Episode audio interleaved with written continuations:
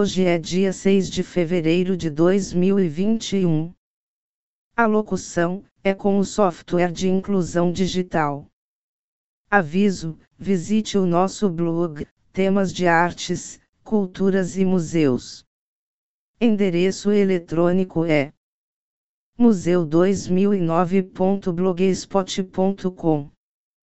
Podcast número Jogo da Velha 115. O tema de hoje é História Oral. By Juliana Rezende Bonomo. A atuação das quitandeiras de Minas Gerais nas economias de mercado e de alto consumo a partir de 1930. O presente artigo deriva da nossa dissertação de mestrado, Bonomo, 2014, e da nossa tese de doutorado, Bonomo, 2020. Asterisco mestre em Memória Social pela Universidade Federal do Estado do Rio de Janeiro, Unirio, e doutora em História Econômica pela Faculdade de Filosofia, Letras e Ciências Humanas, FFLCH, da Universidade de São Paulo, USP. E-mail, jujubonomo.gmail.com Introdução Desde os primórdios do povoamento de Minas Gerais, no início do século XVIII, uma variedade de elementos da pastelaria caseira esteve presente na alimentação diária dos habitantes da região mineradora. Ainda no século XXI, o hábito de consumo desse tipo de alimento permanece, permeado por tradições do saber fazer e do servir as chamadas quitandas nome genérico utilizado para definir o conjunto da pastelaria caseira, do qual fazem parte bolos, bruas, biscoitos, sequilhos, roscas, rosquinhas, pães de queijo, etc. As mulheres que fazem e vendem quitandas, artesanalmente, são conhecidas como quitandeiras.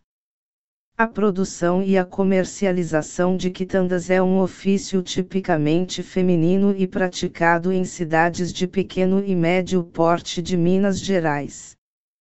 As quitandeiras abordadas neste estudo exercem um trabalho domiciliar e por conta própria, em pequena escala e de forma artesanal. Entre elas, o saber fazer é marcado pelo conhecimento transmitido entre familiares, de geração em geração. De forma geral, as quitandeiras são mulheres de classe média, cuja renda líquida oferida é complementar à renda familiar, a posição social que ocupam 46 Bonomo, Juliana Rezende. A atuação das quitandeiras de Minas Gerais, nos municípios onde vivem permite-lhes formar uma rede de clientes, como uma pequena reserva de mercado devido à importância histórica e simbólica das práticas que envolvem a produção e o consumo de quitandas. O ofício das quitandeiras de Minas Gerais tornou-se objeto de políticas patrimoniais através do pedido de registro do ofício como patrimônio cultural e material junto ao Instituto de Patrimônio Histórico e Artístico Nacional, IFAN. O pedido partiu de nossa própria iniciativa, com base em nossa dissertação de mestrado, juntamente com a Secretaria Municipal de Cultura de Congonhas, que vem a ser a proponente do pedido. A partir de nossa requisição, o IFAN abriu o processo administrativo N graus 01450.0106888-20132. No ano de 2020, o processo encontra-se na fase de elaboração do inventário, que consiste em uma pesquisa de cunho etnográfico sobre as quitandeiras e suas práticas. O presente artigo tem como objetivo analisar o ofício das quitandeiras no contexto da economia de autoconsumo, assim como no contexto da economia de mercado. A discussão proposta inicia-se na década de 1930, até a qual os depoimentos das nossas interlocutoras puderam retroceder no tempo. Enquanto trabalhadoras por conta própria, as quitandeiras ocupam os interstícios da economia de mercado, comercializando seus artesanatos através de pequenas transações, trocas e encomendas por meio de tratos verbais entre parentes, vizinhos e afins.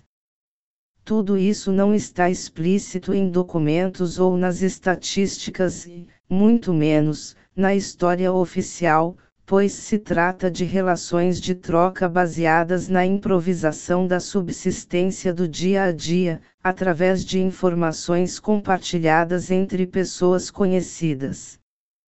Especialmente sobre a atuação de quitandeiras nos séculos XX e XXI, período abordado aqui, as informações são ainda mais escassas. Sendo assim, evidencia-se a importância da utilização da história oral como uma metodologia capaz de obter informações sobre um objeto de estudo cuja história apresenta muitas lacunas. Através da história oral, foi possível apreender os sentidos e as interpretações que as próprias quitandeiras têm de seu trabalho, algo que uma pesquisa quantitativa não poderia alcançar. Desse modo, este artigo busca contribuir para o conhecimento de uma parte importante da história econômica e social de Minas Gerais, ao mesmo tempo em que, através dos depoimentos coletados, contribui para a elaboração de documentos orais e escritos que podem vir a ser fontes de pesquisas futuras.